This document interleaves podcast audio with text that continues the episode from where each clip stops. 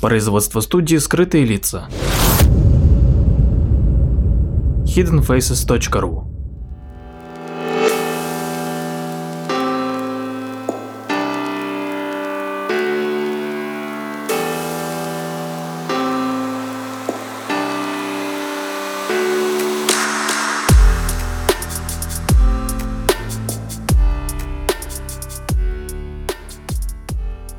Здравствуйте, с вами Владимир Марковский и очередной выпуск передачи «Прожектор восприятия». Сегодня я продолжу рассказ о необычных войнах в истории человечества.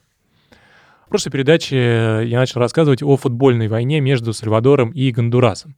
Так вот, футбол, конечно же, в данном случае был всего лишь поводом для ссоры, а сальвадорцы и гондурасцы недолюбливали друг друга на протяжении практически всей своей истории – поскольку жители и политические элиты Гондураса завидовали более развитой экономике сальвадорцев и вообще в целом более высокому уровню жизни в этой стране.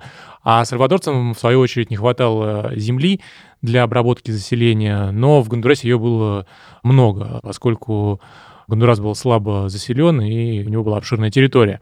И дошло даже до того, что на территории Гондураса стали образовываться целые нелегальные сельские агломерации из сальвадорских крестьян, поскольку они самовольно занимали пустующие земли и обрабатывали их. Кроме того, к 60-м годам у Гондураса перед Сальвадором накопилась довольно высокая финансовая задолженность. Кроме того, присутствие сальвадорцев в стране росло с каждым годом. Конечно же, это воспринималось местным населением как постепенный захват страны. Эти настроения искусно раздувало гондурасское правительство и местные националисты. Ну а правительство Сальвадора, в свою очередь, ничего не могло поделать со стихийными переселениями, поскольку в стране был земельный голод, который вынуждал не имевших собственных участков крестьян искать свободные земли в Гондурасе.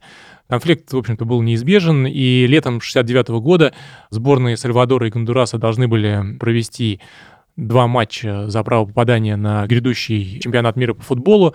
Конечно же, для обеих сторон выиграть это противостояние было делом чести.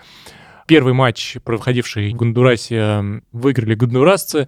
Это было настолько печально для Сальвадора, что одна сальвадорская болельщица покончила жизнь самоубийством, заявив, что не может перенести позора поражения ее страны. К ответному матчу у себя дома сальвадорцы готовились как к последнему бою.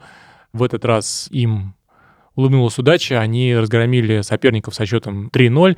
Это дало толчок беспорядкам, в ходе которых были избиты гондурасские болельщики и игроки, а в ответ на это в Гондурасе развернулись массовые погромы. Сальвадорцев избивали везде и пострадали даже дипломатические лица. После этого обе страны обратились в комиссию по правам человека с требованием рассмотреть случаи беспорядков. Было решено устроить третий матч, который должен был пройти на нейтральной территории в Мексике. Сборная Сальвадора выиграла этот матч со счетом 3-2, и после этого страны разорвали друг с другом дипломатические отношения.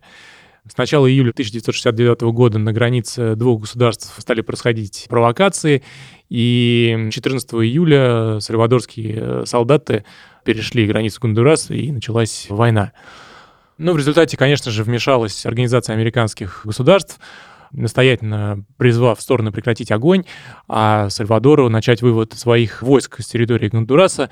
Но эти требования были проигнорированы, война только усилилась, но УАК прекратила Сальвадору экономическими санкциями, и в итоге президент Эрнандес уступил. И несмотря на определенные тактические успехи Сальвадора, реальных победителей в войне не оказалось, погибли люди, экономике государств был нанесен непоправимый ущерб из-за колоссальных затрат на войну. Десятки тысяч сальвадорских крестьян вернулись на родину. Это вызвало в стране волну безработицы и спровоцировало экономический кризис, который перерос в политический, и в итоге в Сальвадоре началась затяжная гражданская война. Ну и еще одна довольно интересная война произошла в 1975-76 годах, и Вспыхнула она, как это ни странно, между Великобританией и Исландией, и называется она Тресковой войной, хотя, в общем-то, на самом деле их было три, но, как правило, когда говорят о Тресковой войне, подразумевают именно конфликт 75-76 годов. И начался он, на самом деле, раньше, в 1950-е, и связан был с тем, что Исландия постепенно расширяла собственные территориальные воды с целью увеличения доходов от рыболовства. А Великобритания, в свою очередь, получала довольно приличный доход от того, что ее рыболовные суда занимались промыслом у берегов острова и приносили, в общем-то, в казну Соединенного Королевства существенную прибыль.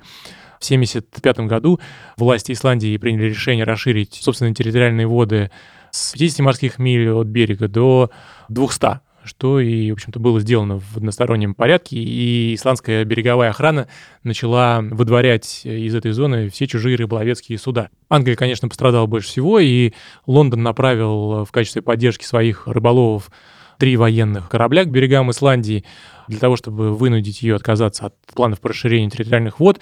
Но эффект был обратным. Власти Исландии не только испугались давления, но и объявили все британские рыболовецкие суда браконьерами и закрыли для англичан все порты и аэродромы страны. Произошла эскалация конфликта, обе стороны начали, грубо говоря, прецедентскую войну на море, таранили корабли друг другу, открывали огонь. И в феврале 1976 года Рикьявик разорвал дипломатические отношения с Лондоном, и в довершении всего Исландия объявила о намерении выйти из НАТО и потребовала скорейшего отбытия всех официальных чинов Альянса с острова. Ну, это, конечно же, вынудило вмешаться США, которые настоятельно попросили британские власти уладить конфликт как можно скорее. Лондону пришлось согласиться на выдвинутые Исландией условия и признать законными расширение акватории до 200 миль от берега. Дипломатические отношения между двумя странами были восстановлены 3 июня 1976 года. Спасибо.